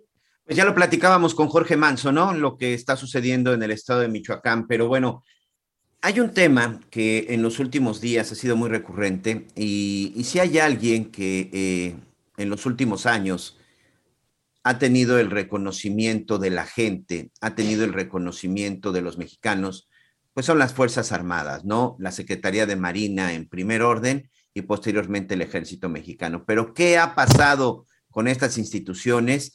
qué ha pasado en los últimos años, en donde lamentablemente, pues esta exposición que han sufrido en la lucha contra el crimen organizado, pues lamentablemente hoy los tiene en la mira y sobre todo con señalamientos importantes. Eh, me dicen, ¿ya está por ahí el licenciado La Torre? Estoy, los estoy escuchando. Lo estoy escuchando. Bueno, eh, hola. ¿cómo, ¿Cómo están, Anita Miguel? Los saludo, los saludo de nueva cuenta. Vamos a, a retomar en en un, eh, un momentito más todo este tema que, que, nos estás diciendo, toda esta referencia a al trabajo de las Fuerzas Armadas, cuestionado en algunos lugares, ¿no? Las mismas, eh, de pronto, pues eh, quisiéramos saber, ¿no? ¿Cuál es la manera en que, pues, los integrantes de las Fuerzas Armadas están respondiendo a todos estos señalamientos que se hace del avance de las Fuerzas Armadas. Bueno, muy bien, les ofrecemos una disculpa a todos nuestros, eh, nuestros amigos. Estábamos aquí, mire, estaba con el maestro Eduardo Matos. En un ratito más vamos a tener también, más bien para en la noche, una, una conversación con eh, Marcelo Ebrard. Eh, después de sus actos de campaña en Toluca, que han sido tan mencionados, este, vamos a ver quién está en la delantera. ¿Cuánto, cuánto ¿Ya se acabó esto o cómo está la cosa? Porque ya están todos en, ya están todos en campaña. No, pues no. o sea, no, se acabó nada. No, no. ¿Cómo? Ayer se supone que era un, un evento de, de, unidad después de las elecciones en donde Morena ganó cuatro gubernaturas. Entonces, pues hizo una convocatoria, la verdad, muy impresionante ahí en la explanada del Teatro Toluca, eh, de, de Morelos, perdón, en Toluca. Y pues, eh, pues allá estaban las corcholatas, estaba el presidente del partido, la secretaria general, eh, varios secretarios de Estado, y pues hablaron ocho personas, ¿no? Entre ellas los tres eh, presidenciables, y pues bueno, el llamado en algún sentido lo más importante fue a la unidad, porque eh, pues Morena no es ninguna novedad, que ha tenido pues algunas, algunas fracturas, ¿no? Incluso ayer mientras se llevaba este acto bueno, de unidad, ya, ya lo retomaremos, había una asamblea en, ratito, hay en Guadalajara, que, yo no sé si se acostumbran al mismo tiempo, pero más o menos. Entre todos, este porque pues están concursando. Nada más que el concurso pues está muy adelantado, yo no sé si van a chambear o no, ya le preguntaremos a Marcelo en un, en un ratito más. Bueno, a ver, ¿cómo? Eh, me da muchísimo gusto, ya, ahora sí ya, ya estamos en orden. Eh, me da muchísimo gusto saludar a Javier Oliva, profesor investigador de la Universidad Nacional Autónoma de México, con todo este tema, toda esta percepción que se tiene eh, en ocasiones acertada. Yo sé que la percepción del ejército, de la marina, está por encima, por ejemplo, de, la, de los políticos, pero Em, a ver este, este tema eh, de que algunos elementos de la Marina Armada de México eh, se estaban robando uniformes para tener este vínculo con el crimen organizado. Independientemente de esa situación, de ese caso, hablemos de la percepción que se tiene de las Fuerzas Armadas. Eh, Javier, ¿cómo estás? Muy buenas tardes. ¿Qué tal? ¿Qué tal, qué tal Javier, Ana María? Mucho gusto. Gracias por la oportunidad. Ahora sí, que estoy de su reportero, ando acá por, por Cuernavaca, Javier, este, ah. la Universidad Autónoma del Estado de Morelos me invitó a dar una conferencia y después tuve la, la oportunidad de platicar con el alcalde de Cuernavaca, José Luis Uriostegui, y que están dando muy buenos resultados en materia de, de seguridad pública. Eh, por cierto, una buena coordinación con la, con la zona militar y con la coordinación regional de la de la Guardia Nacional, Javier. Eh, bueno, pues, pues bueno. Este, sí, sí, sí, sí, la verdad es que están haciendo un buen un buen trabajo porque también también hay historias de éxito, ¿no? Como tú bien señalas, eh, eh, cualquier encuesta de una empresa pública, perdón, de un centro de estudios públicos como puede ser el Centro de Estudios de Opinión Pública de la Cámara de Diputados o el Instituto Matías Romero del Senado de la República o de empresas como Mitowski o Parametría de Paco Abundis, eh, ubican en términos de la percepción y de la confianza en temas eh, eh, relacionados con las preocupaciones de la sociedad, ubican a, la, a las Fuerzas Armadas y a la Guardia Nacional en los consistentemente en los primeros lugares.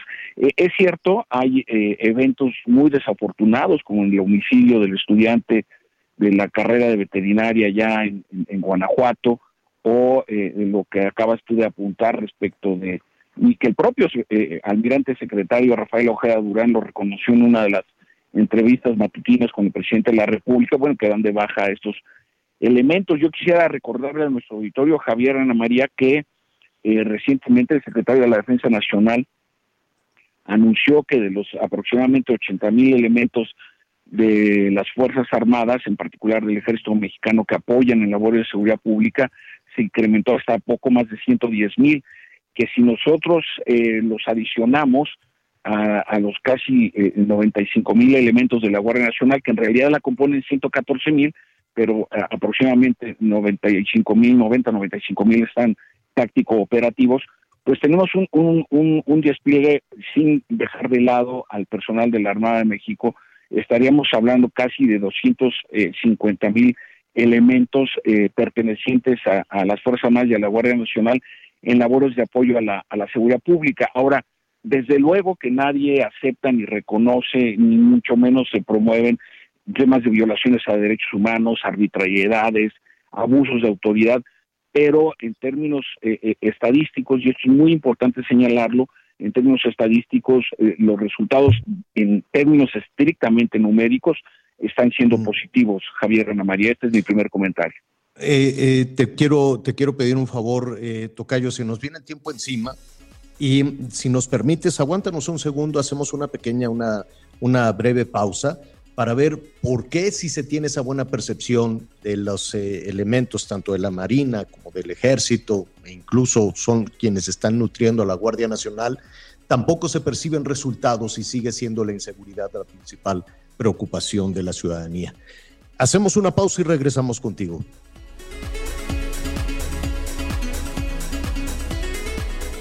Conéctate con Ana María a través de Twitter, arroba Anita Lomelí. Sigue con nosotros. Volvemos con más noticias. Antes que los demás. Todavía hay más información. Continuamos. Ay, lo amo, me llegó con flores. ¡Qué dulce! Lo que siempre llega dulce es el 3x2 en pastelitos y galletas marinela y en todas las bebidas isotónicas y energizantes. Además, 3x2 en todas las medias cremas. Con Julio lo regalado te llega, solo en Soriana. A junio 16. Aplican restricciones.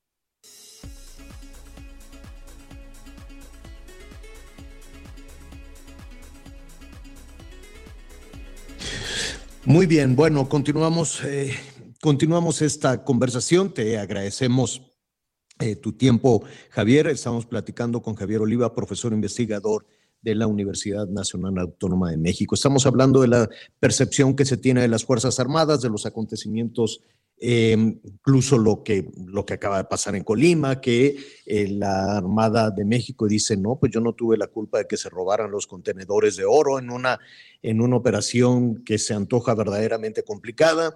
Unas imágenes que han corrido a través de las redes sociales de 25 vehículos con presuntos delincuentes fuertemente armados que van pasando frente al ejército. No se tiene eh, la, fecha precisa de todo esto. Hace 15 días, Javier, em, se había dicho en Palacio Nacional que iban a dar una explicación de por qué dejaron en libertad a Ovidio. Hace 15 días dijeron dentro de 15 días y pues no, tampoco se ofreció esa, esa información. Entonces, aquí tenemos un juego de percepciones interesantes, una una, una, visión positiva de las Fuerzas Armadas, pero al mismo tiempo no se ven resultados en absoluto en materia de seguridad. ¿Qué opinas? Bueno, indudablemente que esto que planteas, Javier, eh, y sobre todo, ahora sí que cualquier persona se convierte en un reportero o reportera, dada la posibilidad de los eh, dispositivos móviles para grabar imágenes, videos, eh, voz, y que pues eh, ante esta sobre, yo, yo diría esta sobreexposición que están teniendo las Fuerzas Armadas ante la situación de inseguridad que se vive en el país, eh, pues evidentemente al, ser testimonios o, el envío de testigos respecto de este tipo de acontecimientos como los que tú bien estás eh, señalando, pues desde luego que, que, afectan, ¿no? Afectan tanto en el ánimo como en la percepción.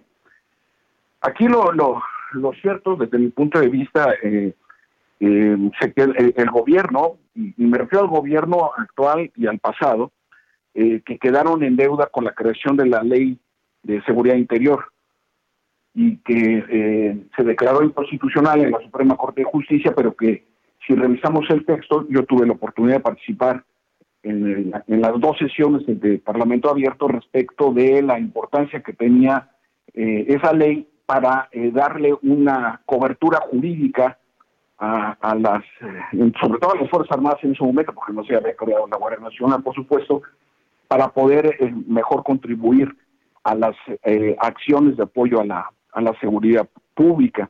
En una de mis investigaciones, Javier Ana María, lo comparto, solicité por medio del INAI a, ambas dependencias, tanto a la Secretaría de Marina como a la Secretaría de la Defensa, el registro de cuántas eh, actividades u operaciones eh, participan cotidianamente las Fuerzas Armadas en labores de seguridad eh, pública. Y al año aproximadamente son 250 mil actividades. Entonces, por eso en la, primera parte de esta entrevista, de esta oportunidad, Javier, señalaba que eh, es importante eh, eh, em, analizar, valorar, aquilatar, debatir, pero con, con, números, ¿no? Es decir, no necesariamente, por ejemplo, en el caso de la, de la encuesta trimestral, trimestral perdón, del INEGI de percepción de inseguridad, uno de los principales lugares donde la ciudadanía se siente insegura es en los cajeros automáticos, pero no es ahí donde más delitos se cometen. Me estoy refiriendo a la delincuencia común. Entonces, no necesariamente la percepción, hablando en términos estrictamente de psicología conductista, no necesariamente la percepción es la realidad. Entonces, eh, también es, es muy relevante esto para, eh, puede ser anticlimático lo que estoy diciendo, desde luego, pero es, importante también darle contexto y estadísticas, ¿no? Adelante. Sí, te entiendo. Te entiendo. Nuestros amigos, por ejemplo, que te están escuchando en Zacatecas o en Michoacán, donde ahorita mismo pues está el crimen organizado haciendo lo que le pega la gana, ¿no? Están haciendo sus retenes, justo, justo ahora lo acabamos de decir, o Guanajuato, o Colima mismo, ¿no? En fin, es, es, complicado, es todo un escenario. La, gira del presidente a Sinaloa, donde hubo un retén ilegal, donde retuvieron a varios de tus colegas momentáneamente, ¿no? En la gira del presidente. Claro, y sin embargo tú estás ahorita en, una, en un punto de Morelos donde sí se pueden rendir buenas cuentas. Inmediatamente después vamos a hablar también con el alcalde de la Miguel Hidalgo, donde pues también se pueden rendir buenas cuentas. Es complejo, me, queda muy claro. Te, robo un, minuto más, este, Javier. Em, ayer pues ya estaban en, en, Toluca, ya ya con la campaña abiertamente hacia el 2024 y queda la percepción de que hasta aquí llegó esta administración y sobre todo en materia de seguridad. Es decir, ya el paquete le va a tocar a Marcelo o a Claudia o al secretario de gobernación en caso de que ellos, alguno de ellos, se convirtiera en presidente de la República o presidenta. Digo, hablo de ellos porque no ha quedado muy claro quién sería la candidata o el candidato de la oposición, ¿no? Este, pero parecería que ya, que ya es como un ajuste, un, no, ajuste, sino ya un, un cierre, un corte de caja. ¿no? Pues mira, a mí me parece muy peligroso por la situación que está viviendo el país, porque mira, desde 1946, cuando entra el eh, y voy a ser muy breve, no que vayan a pensar que voy a eh, dar una clase, aunque tenga la de formación profesional, desde 1946, cuando entra el primer presidente civil, todos, sin excepción, hasta Andrés Manuel López Obrador, independientemente de la afiliación ideológico partidista, todos han recurrido a las Fuerzas Armadas en labores de seguridad pública. Por eso cuando, cuando, cuando se dice este lugar común de que los militares regresen a los cuarteles, nunca han estado en sus cuarteles. Hay que estudiar la historia del país para hablar con precisión. Entonces, desde 1946, con 10 capitanes jóvenes del ejército mexicano, se crea la Dirección Federal de Seguridad, donde hubo eh, pues legendarios policías como Fernando Gutiérrez Barrios. ¿no? Eh, eh, él forma parte de ese núcleo que crea la policía política del país. De a la fecha, se han modificado la estructura de los sectores de defensa, de seguridad y de inteligencia, y más en este sexenio. Entonces aquí la cuestión es, ¿qué estamos haciendo mal en la democracia mexicana que no se contiene la, la, pendiente de eh, eh, eh, criminal? Ese es, ese es el punto. Porque con Peña Nieto se creó la Comisión Nacional de Seguridad, con Felipe Calderón se crea la Policía Federal, con Vicente Fox se, se, crea la Secretaría de Seguridad por primera vez, con Ernesto Cedillo se crea la Policía Federal Preventiva, con eh, Carlos o a lo mejor por lo que dices, por, lo, por lo que dices, Tocayo, y, y ojalá pudiéramos eh, contener, eh, continuar esta, esta conversación, tal vez estaríamos esperando unos resultados de una estrategia que imaginamos que es así, ¿no? pero, pero no, no necesariamente, tal vez la estrategia es otra y por lo tanto los resultados no son los que la ciudadanía estaría esperando. Simplemente veamos los gobiernos eh, electos estatales del año pasado y, el desastre que traen en materia de seguridad. Estoy hablando de, Guerrero, estoy hablando de Sinaloa, estoy hablando Michoacán, de, Michoacán, exacto. Sonora, Colima, todos aquellos de la elección intermedia. Tocayo, el tema es muy amplio. ¿Qué te parece si lo, si lo continuamos a lo largo de la semana? Revisamos tu, tu agenda para ver cuándo nos puedes acompañar. E, e, encantado, gracias por la oportunidad, Tocayo, y que tengamos un buen inicio de semana. Gracias, igualmente. Gracias, es Javier Oliva, profesor investigador de la Universidad Nacional Autónoma de México. Y tiene, vaya, tiene toda la razón Javier Oliva cuando dice lo tenemos que ver como un todo aunque en, eh, si ya lo vemos en algunas localidades, se está dando resultados. Y de hecho en la Ciudad de México, y revisando las estadísticas, los números, las cifras, porque en algo también nos tenemos que basar, eh, México Evalúa hizo una referencia también de los eh, avances en materia de seguridad en la Ciudad de México. Y resultó que la alcaldía Miguel Hidalgo tiene un avance enorme en la reducción de, homicidios, un avance de casi el 74% y por ello pues estamos buscando precisamente al alcalde de la eh, Miguel Hidalgo en la Ciudad de México, que por cierto ayer les cayó una granizada bárbara. Entonces, eh, ya tenemos listo a Mauricio Tabe. Bien. Estamos listos ya, Mauricio, qué gusto saludarte. ¿Cómo estás? Primero, este, pues ver que ya estamos en plena temporada de lluvias. ¿Aguantó la Miguel Hidalgo la granizada? Nuevamente no tuvimos mayores problemas ayer, algunas caídas de árboles, pero nada grave, nada que lamentar y, la libramos bastante bien a diferencia de otras alcaldías donde les pegó la tormenta más fuerte. Oye, y en materia de seguridad, digo, qué bueno que, que que la ciudad estamos en plena temporada de lluvias. De aquí en adelante yo creo que tendremos pues lluvias fuertes eh, y qué bueno, esa también es una buena es una buena noticia que lleguen las lluvias porque ya la ciudad estaba muy seca, ¿no? Sí, y nosotros estamos listos para atender las emergencias de la temporada de lluvias que inicia.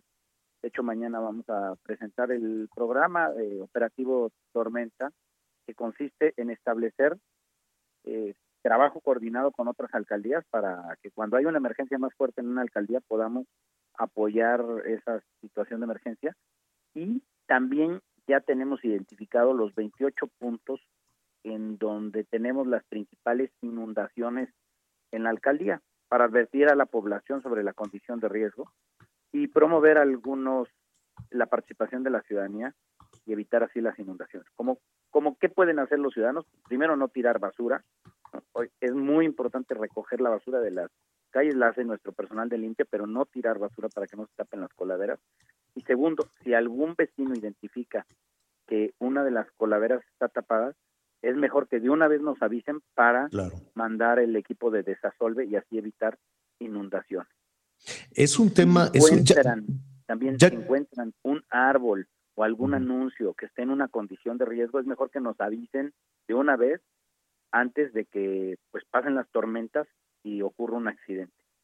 La participación de los vecinos es muy importante para que podamos eh, prevenir y evitar consecuencias eh, lamentables en esta temporada de lluvias. Estamos listos y mañana presentaremos el programa junto con otras alcaldías, Álvaro Obregón y Benito Juárez, y la idea es sumarnos entre alcaldías para que el equipo eh, que tenemos nos pueda complementar. Por ejemplo, ayer en Benito Juárez le pegó durísimo y nuestro equipo de emergencia de protección se les cayó el techo del súper, ¿no?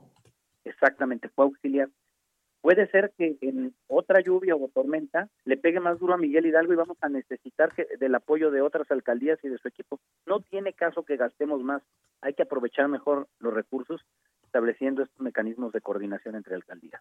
Cuando estás hablando de prevención, y qué bueno que lo tocas, qué bueno que, que, estás eh, señalando que los vecinos pueden participar, que donde vean que hay una coladera tapada o que se robaron la coladera o que están ahí este, el montón de basura, en fin, eh, me, me quedo reflexionando, Mauricio, que ya sabemos en algunos lugares, por ejemplo, eh, quienes utilizamos el, segundo piso, por alguna razón el segundo piso es una laguna flotante, digo, eh, elevada, ¿no? Se, se, inunda, yo no sé si está porque está mal hecho, en fin, y hay algunos este, sitios de la ciudad donde pues desde hace muchísimos años la gente ya sabe, ese paso a desnivel se va a inundar, esta vialidad es peligrosa, por aquí se van a hacer unas lagunas enormes. ¿Eso a qué se debe? ¿A que la infraestructura o a que las vialidades o, que el crecimiento de la marcha urbana no fue el adecuado? ¿Y cómo se soluciona? Porque los años pasan y pasan y pasan y ya sabemos en dónde, en qué puntos en ocasiones se inundan. Mira, sin ser un experto en temas hidráulicos y de drenaje, lo que sí nos informan es que hay zonas en donde el drenaje ya no tiene la capacidad o la pendiente da para que se acumule el agua y no se y, el y, las capacidades del drenaje no dan para deshogar el volumen de agua que, cae en una zona. Hay hay zonas de encharcamiento que sí están eh, pues identificadas como zonas en donde el drenaje no le da la capacidad, es insuficiente para el volumen de agua que cae pero lo podemos avisar, no, no hacer como el, eh, ¿te acuerdas el alcalde de Culiacán, Sinaloa, que la gente se quejaba de los baches y dijo, muy sencillo, si no quieren caer en un bache, pasen por otra calle, denle la vuelta para que no, para que no caigan en el bache. Eso dijo el alcalde de Culiacán, imagínate. yo, yo, quiero aprovechar, nos quedan un, un par de minutos, esta disminución de 74% en los homicidios de la Miguel Hidalgo, ¿cómo, cómo lo lograron? Pues Miguel Hidalgo hoy es más seguro que hace un año y ha habido un trabajo coordinado con las distintas instancias de gobierno. Triplicamos el número de policías auxiliares, recuperamos los módulos de seguridad y tenemos mucha comunicación con los vecinos para identificar los problemas de inseguridad. Ahí es donde mandamos los operativos cuando encontramos estos focos rojos y la verdad que Hemos reducido además en 20% el número de delitos de alto impacto. Eh, en este primer cuatrimestre del año se han robado menos vehículos en Miguel Hidalgo que el año pasado, ha habido menos homicidios, ha, habido menos robos a transeúnte. Y esto lo que refleja es que el trabajo coordinado entre distintos gobiernos sí funciona. Claro. Claro, se pueden dar, se pueden dar resultados en lugar de que cada quien jale hacia, aunque sean de diferentes partidos, aunque, estemos siempre en la efervescencia política, se puede trabajar juntos. Mira, lo más sencillo para mí sería decir, a mí no me toca, porque como gobierno de la alcaldía tenemos muy pocas facultades, pero a nosotros, nosotros sí le hemos encontrado sentido a colaborar y pasar información al gobierno de la ciudad y e invertir recursos en aumentar el número de policías auxiliares, en establecer acuerdos de coordinación con otras alcaldías para hacer operativos conjuntos en, en la periferia Y estos operativos conjuntos que nos permiten tener más policías en una zona, más vigilancia en una zona y que haya mejor percepción de seguridad. Mauricio Tabe, alcalde de la Miguel Hidalgo, muchísimas gracias. No, hombre, pues muchas gracias, Javier, y que tenga bonita tarde, bonito inicio de semana a todos.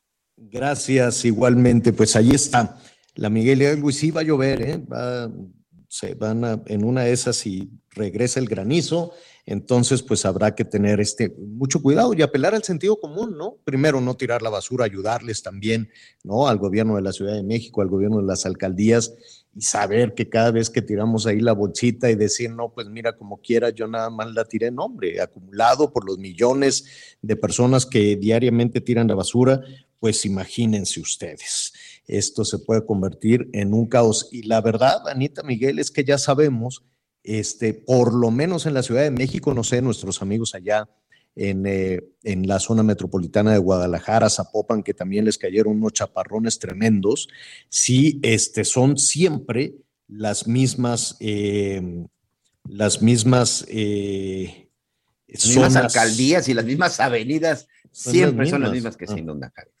Ah, ok, muy bien. Bueno, em, a ver, em, vamos a cambiar rápidamente Vamos a cambiar rápidamente de tema. Em, miren, esa guerra con Ucrania que parecía, ¿no? Todo el mundo decía que las guerras modernas se, puede, se podían resolver en, días, ¿no?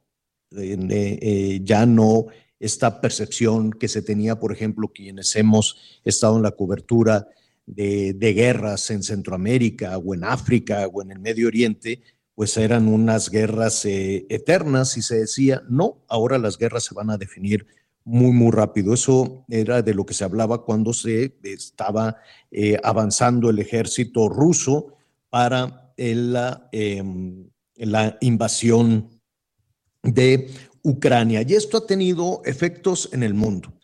Eh, se han detonado los precios de los combustibles, se ha detonado también la inflación, se ha detonado también los insumos, pero eh, se ha detonado también, se ha hecho el mundo mucho más chico y hemos vivido y conocemos el drama que se está viviendo también en Ucrania, ¿no? Los países se han acercado. Por eso vamos a hablar en este momento con Jorge Diener, él es el director ejecutivo de Hadassah Hadassah Internacional, no sé Jorge si lo dije correctamente, una organización no gubernamental que está muy preocupada eh, de la situación en Ucrania. ¿Cómo estás, Jorge?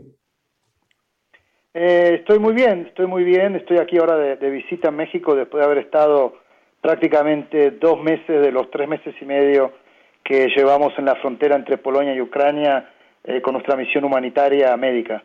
¿Y qué es lo que has visto, dime, de, de esa eh, misión humanitaria? Bueno, nosotros primero lo que hemos visto es una, una crisis humanitaria de proporciones extraordinarias. ¿no? Estamos hablando de eh, eh, prácticamente 7 millones de, de, ucranianos que en dos meses salieron, cruzaron la frontera hacia varios países, pero principalmente hacia Polonia y a través de Polonia algunos a otros países de Europa eh, y con un nivel de, de, sufrimiento y de, y, de, y de golpe tanto físico como emocional eh, muy grande, eh, una crisis de refugiados que son mujeres, que son madres con sus hijos y hijas, con sus niños, claro. porque dejaron a los padres y, a sus esposos en el frente. Claro, y brutal, brutal que, que es una brutalidad tener que dejar eh, tu país, tu casa, lo tuyo, tu familia, por la violencia. Eh, pero independientemente de la observación que ustedes hacen como una organización no gubernamental, también están actuando en apoyo a los refugiados. Exacto. ¿no es así? Exacto. Y la actuación nuestra fue muy clara. Llegamos a la, a la semana del comienzo de la guerra, llegamos con equipos eh, médicos, de, médicos y enfermeras de, desde Jerusalén eh, y, montamos una clínica en el centro de atención a refugiados más importante en la frontera de Polonia, por donde eh, pasaron el 70% de los refugiados que salieron de Ucrania.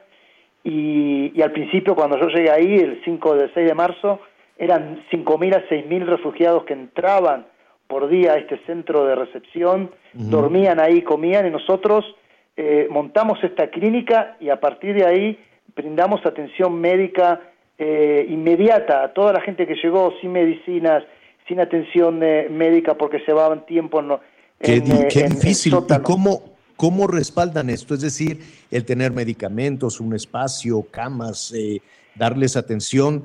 ¿De, ¿Quién los patrocina?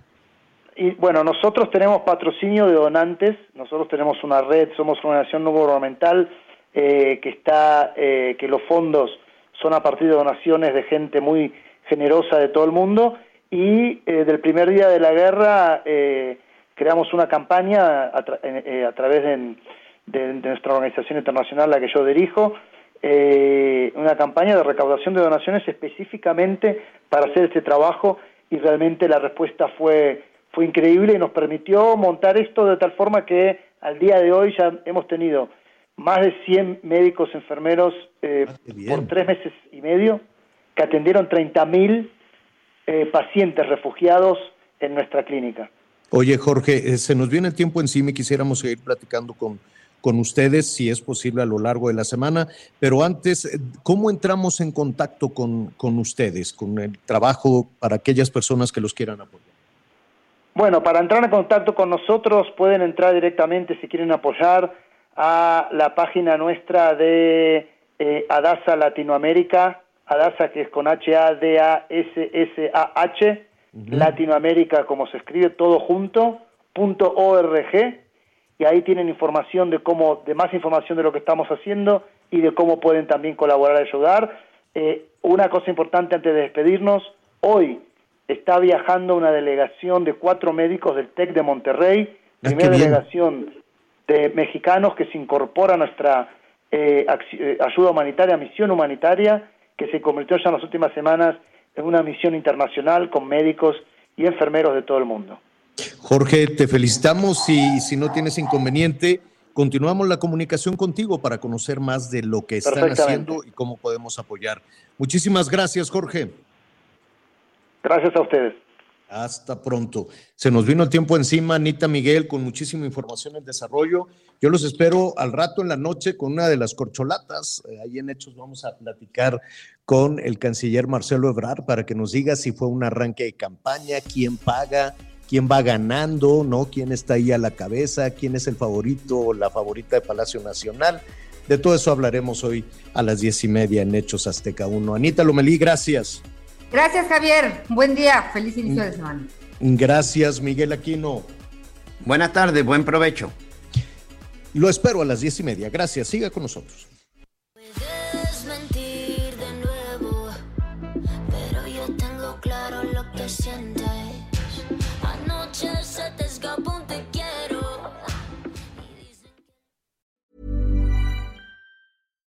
Hi, I'm Daniel, founder of Pretty Litter. Cats and cat owners deserve better than any old fashioned litter. That's why I teamed up with scientists and veterinarians to create Pretty Litter. Its innovative crystal formula has superior odor control and weighs up to 80% less than clay litter. Pretty Litter even monitors health by changing colors to help detect early signs of potential illness. It's the world's smartest kitty litter. Go to prettylitter.com and use code ACAST for 20% off your first order and a free cat toy. Terms and conditions apply. See site for details.